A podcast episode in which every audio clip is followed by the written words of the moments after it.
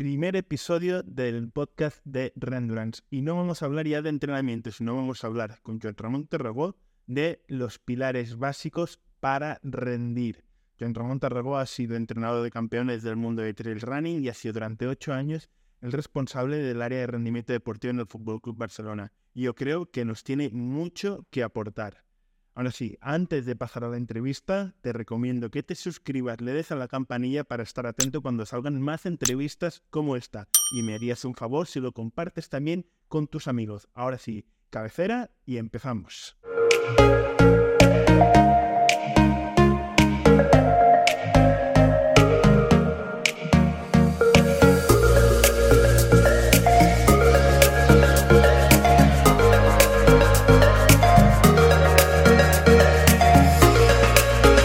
Pues muy bien, amigos y amigas del ciclismo, tenemos la primera entrevista con una persona muy especial para mí porque llevo con él muchos años, he aprendido mucho de él y para mí es un placer que esté hoy aquí con nosotros en esta primera entrevista.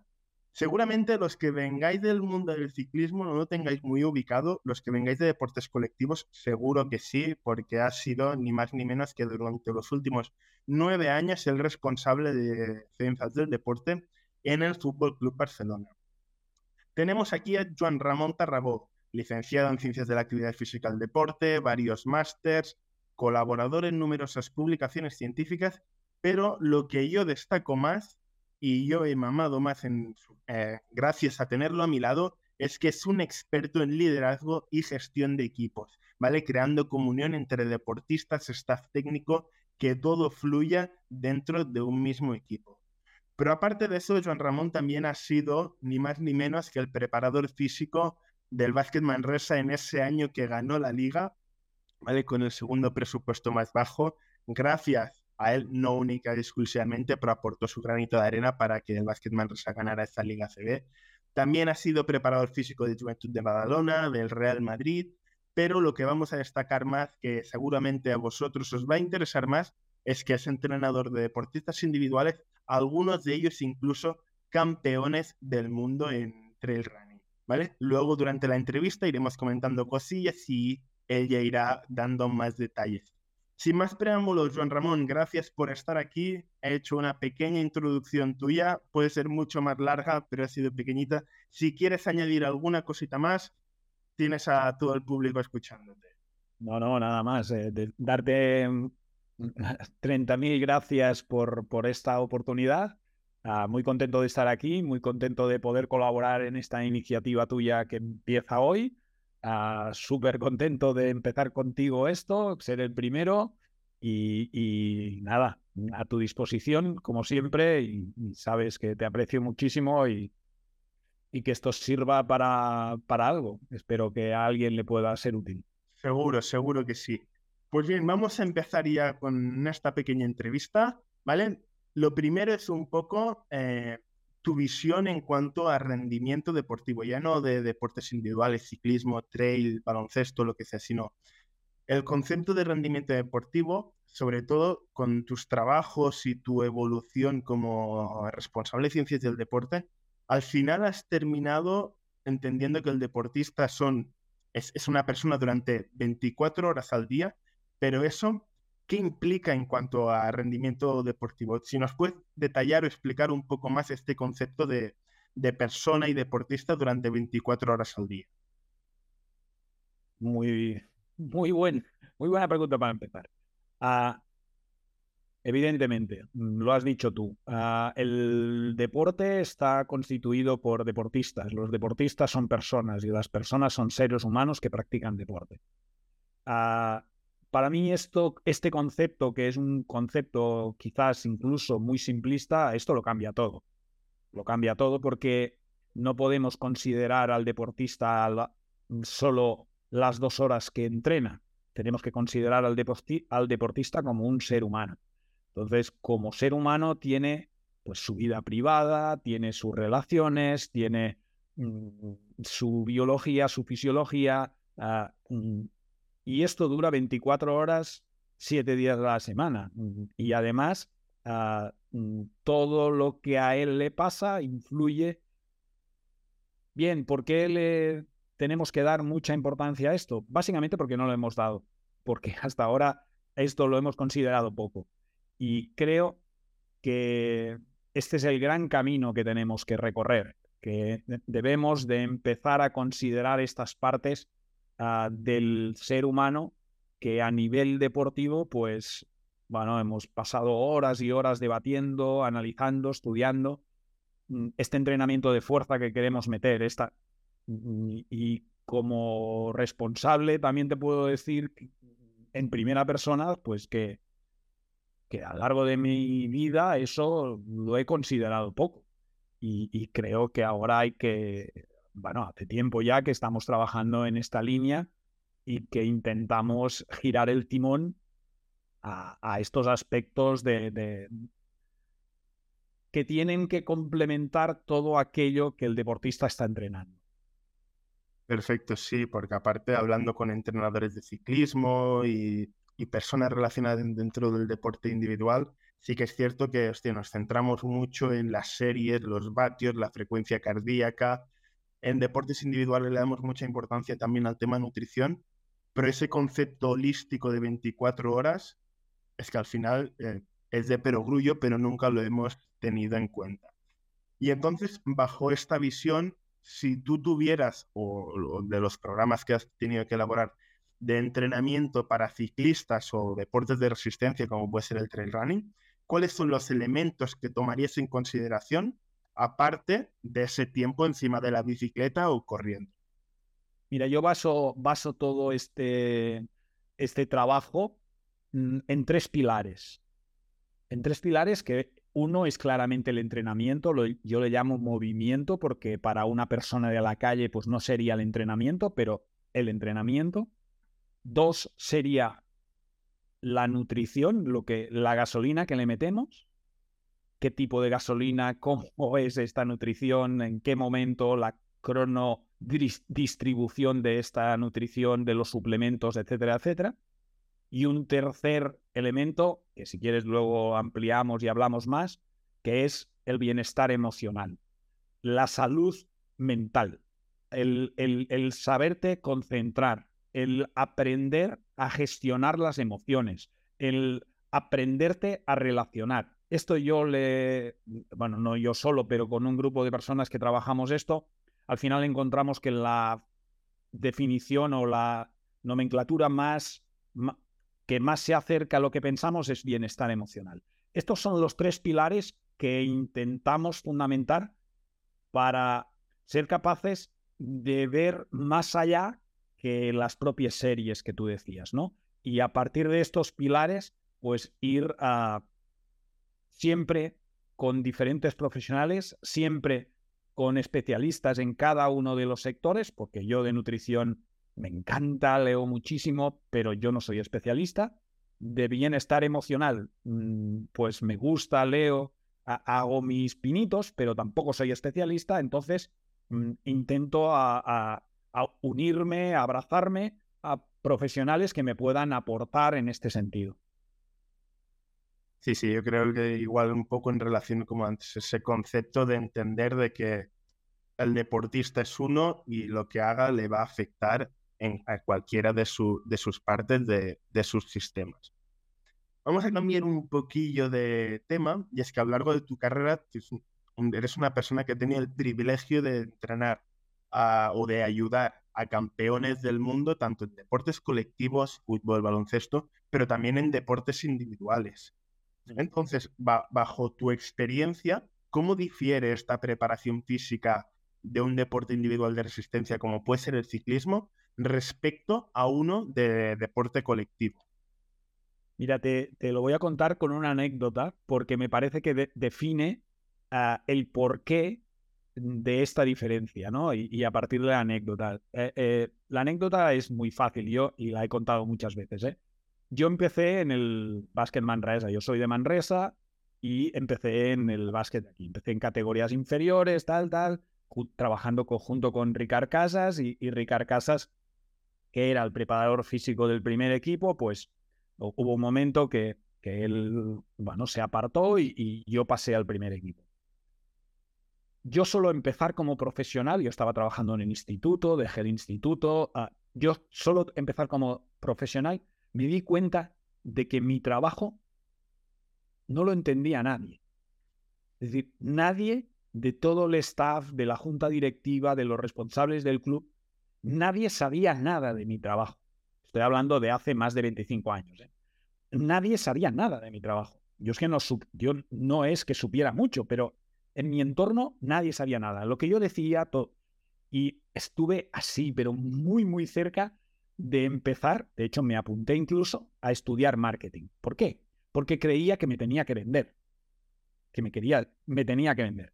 Y en este momento, que no estudié marketing, por suerte, en aquel momento lo veía muy claro, pero por suerte cogí otras, otras vías, empecé a tomar la decisión de que quería que mi trabajo tuviera una respuesta mucho más directa. Y así fue como empecé a trabajar en el deporte individual. Y empecé a entrenar deportistas que en aquel entonces fueron prácticamente 20 ciclistas amateurs que ah, empezaban a entrenar o a competir en bicicleta de montaña, en mountain bike, que decíamos entonces. A estos 20, 30 jóvenes, pues a mí me daban mucho más y me daban la posibilidad de aplicar criterios con, con una respuesta mucho más directa.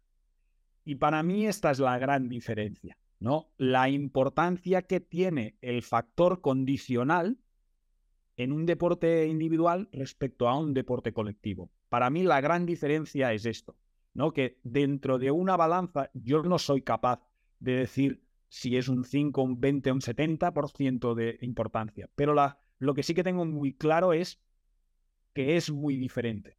Y esta para mí es la, la parte más importante de, la diferencia, ¿no? La, la, influencia que tiene el aspecto condicional, la preparación física, el entrenamiento respecto a un deporte colectivo porque uh, hay muchas más circunstancias que se comparten.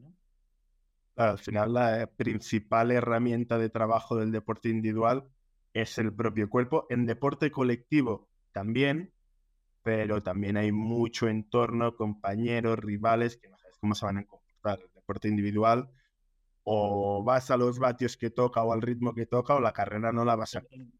Exacto. En deporte individual, en deporte individual, rara vez mm, podríamos pensar, ¿eh? Pero rara vez podemos encontrar un uh, top que condicionalmente no sea excelente. En deporte colectivo sí. Y para mí esta es la diferencia. Perfecto. Pues mira, has comentado el tema este de marketing y tal, porque necesitabas la, tenías la necesidad, y yo como preparador físico también tenemos la necesidad de hacer entender a nuestros deportistas el qué hacemos y por qué lo hacemos. No has hecho curso de marketing, pero sí que te has formado y mucho en temas de liderazgo y gestión de equipos, que para lo que venía a ser yo creo que lo mismo incluso le ha sacado muchísimo más provecho. Entonces, en este sentido, eh, en esta experiencia que has tenido y en, y en este cambio continuo en la manera de liderar, de gestionar equipos, eh, ¿cómo crees que se puede fomentar en un deporte individual como es el ciclismo este espíritu de equipo? Para al final el ciclista es uno, pero detrás los amateurs pues tendrán su entrenador, ¿sí? pero los deportes profesionales también tienen mucha gente detrás. ¿Cómo crees que se podría fomentar este espíritu de, equipo? Uf, muy buena pregunta. Ah, creo que es clave. Primero de todo, le voy a dar máxima importancia a lo que acabas de decir. Evidentemente, y tú lo has dicho ya un par o tres de veces, yo vengo del deporte colectivo. Pero ah, lo veo clave. Para mí, el ciclismo y los deportes en, individuales, sobre todo de resistencia, yo te diría, eh, casi me atrevería a hacer una fórmula que es ciclismo igual a esfuerzo. Ah, este esfuerzo es ah, para competir, para ser mejor, para esfuerzo, competición. Y al final, competir mm, es equipo. Y cuanto más equipo, más ah, excelente puede ser en la competición. Para mí, ah, hay que integrar una idea para hacer equipo, que es conseguir que los miembros de este equipo, aunque compitan por individual, sean y, progresen, sean y progresen como una comunidad y que, esta comunidad ah, tenga objetivos comunes, establezca ah, fórmulas comunes, eh, dinámicas ah, en paralelo, que se puedan integrar y al final que, se que, que cada uno de los elementos se sienta partícipe de esta comunidad. A mí me gusta llamarlo comunidad, porque comunidad incluso va más allá que un equipo y, eh, da a entender qué significa mm, pertenecer a un equipo. La palabra que me gusta es equipo, pero para explicar qué quiere decir hacer equipo es pertenecer a una comunidad. A todo el mundo mm, mm, cuando pertenece a una comunidad, pues ah, entiendes que hay que defender a, las partes de tu comunidad. Esta es la experiencia que creo que debería de tener un grupo de deportes individuales que compita en, en una comunión, ¿no? En una comunidad o en un objetivo que al final sean equipo pues ahora nunca te había escuchado comentar este, el concepto comunidad, sí que el trabajo en equipo y todo esto sí. Y cuando estabas hablando me venía a la cabeza una comunidad de un bloque de pisos. Y, explico el, símil, es decir, al final una persona que vive en su casa en un bloque de pisos tiene unos vecinos, hay un ascensor, hay un portero, hay un jardinero, hay una zona comunitaria. Y si el jardinero hace bien tu trabajo, tú cuando sales cada mañana por casa y ves el jardín de la comunidad bien podado, las flores bonitas, tú sales alegre. O el portero cuando tú llegas a las tantas de la noche te dice, buenas noches, que tengas una buena noche. Al final, hostia, pues te vas a dormir con un poco más de alegría. Cuando bajas el lunes por la mañana al primer día de trabajo de la semana y dices, buenos días, que tengas una buena semana, este, ya sales con más, con más energía. E, e, excelente, Xavi. Lo que estás diciendo eh, es precisamente esto, ¿no? Al final, lo que buscas ¿Por qué quieres equipo? Porque la suma de las partes es mucho más grande que, que, ir poniendo estas piezas, ¿no? Eh, esto multiplica, no suma, multiplica. Entonces, aumentas eh, en este edificio que todo funcione y que cada uno haga su papel, aumentas la productividad de este edificio, que al final lo que buscas es mayor rendimiento y lo que buscas es ganar. Entonces, e, este camino, mm, si eres capaz de unir, mucho mejor que no dividir. Excelente. Perfecto, vamos a cambiar un poquillo de tema y uno de los temas que sé que te inquietan mucho y es la preparación mental. ¿Qué estrategias aplicarías para preparar mentalmente de cara a una competición importante o, por ejemplo, ahora el ciclismo amateur o semiprofesional, que hay competiciones cada dos semanas o cada semana o cada dos semanas. ¿Qué estrategias eh, aplicarías de cara a esta preparación mental? Mm. Ah, mira, mm, voy a aprovechar un poco el símil que hacías de, del edificio.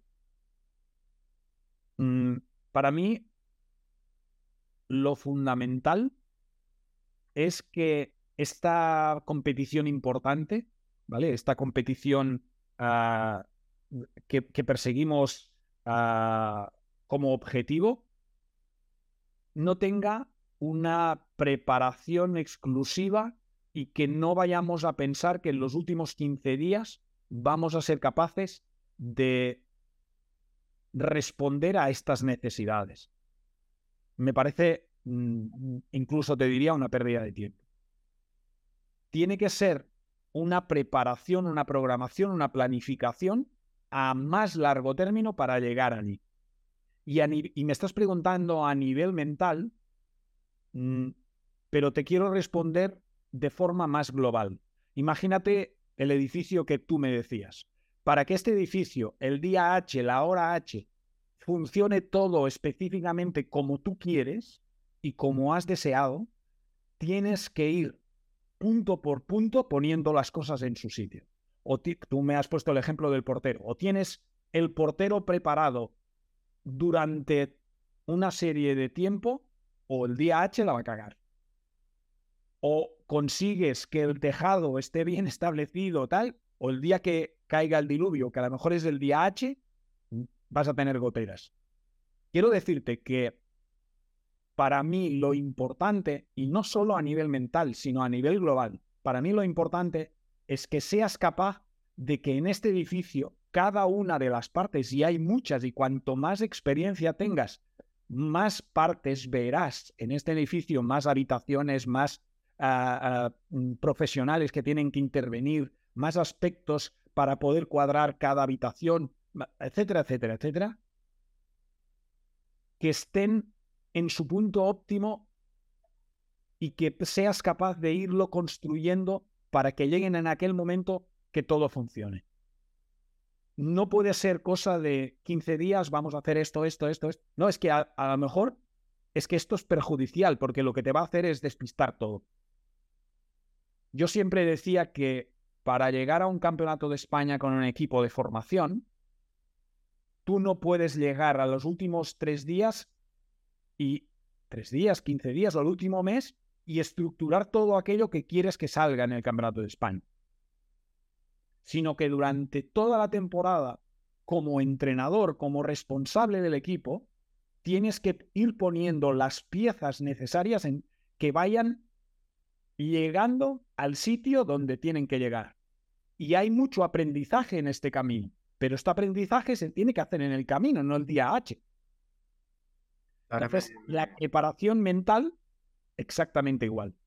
Necesitas que todas las debilidades, todos los... Y, y no solo las debilidades, sino todas las fortalezas que tú tengas, se vayan poniendo en su sitio durante todo este proceso. Y que el día H todo esté bien encajado. Esto incluso te va a dar mucha seguridad y esta seguridad te va a, mentalmente te va a dar un bienestar que tú serás mucho más fuerte para ir a, esta competición. No, me venía, sigo con las metáforas, pues me ha gustado la metáfora hasta que he salido de la comunidad, ahora me estoy imaginando este. Yo me quiero vender mi piso, ¿vale? Y tiene que venir gente a verlo, entonces tiene que ver que la comunidad está perfecta, que está, el jardín está perfecto, que está limpia, que eh, pues yo invitaría, yo tengo una visita a alguien que quiere comprar mi casa o mi piso, lo que le diría es que viniera al día siguiente de que haya pasado el personal de limpieza, el día menos uno. Otro ejemplo, pues a lo mejor el jardinero no es ideal que venga el día antes. ¿Por qué? Porque a lo mejor no habrán florecido y tiene que venir cuatro días antes para que esos el jardinero te viene el día antes. Si el jardinero te viene el día antes y no es un buen jardinero, a lo mejor te deja el jardín hecho una mierda. Entonces, este jardinero tiene que venir tres meses, cuatro meses, cada 15 días, para que el día H todo esté bien, bien cortado y bien, bien trabajado.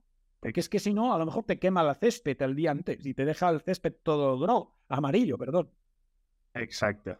Siguiendo con este tema de preparación mental o gestión de emociones y, presión competitiva, tú, tienes mucha experiencia en, campeón en campeones del mundo. ¿Cómo abordas este tema de la presión competitiva? Porque seguro que habrá llegado algún deportista y dice, este deportista se va a comer la competición porque lleva como una moto y luego resulta que pega un petardazo porque no llega, porque la presión le ha podido, por los motivos que sea.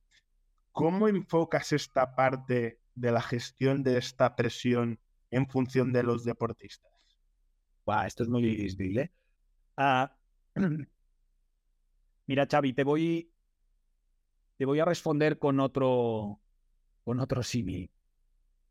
Una vez, y tú estabas cerca, teníamos un, un, médico que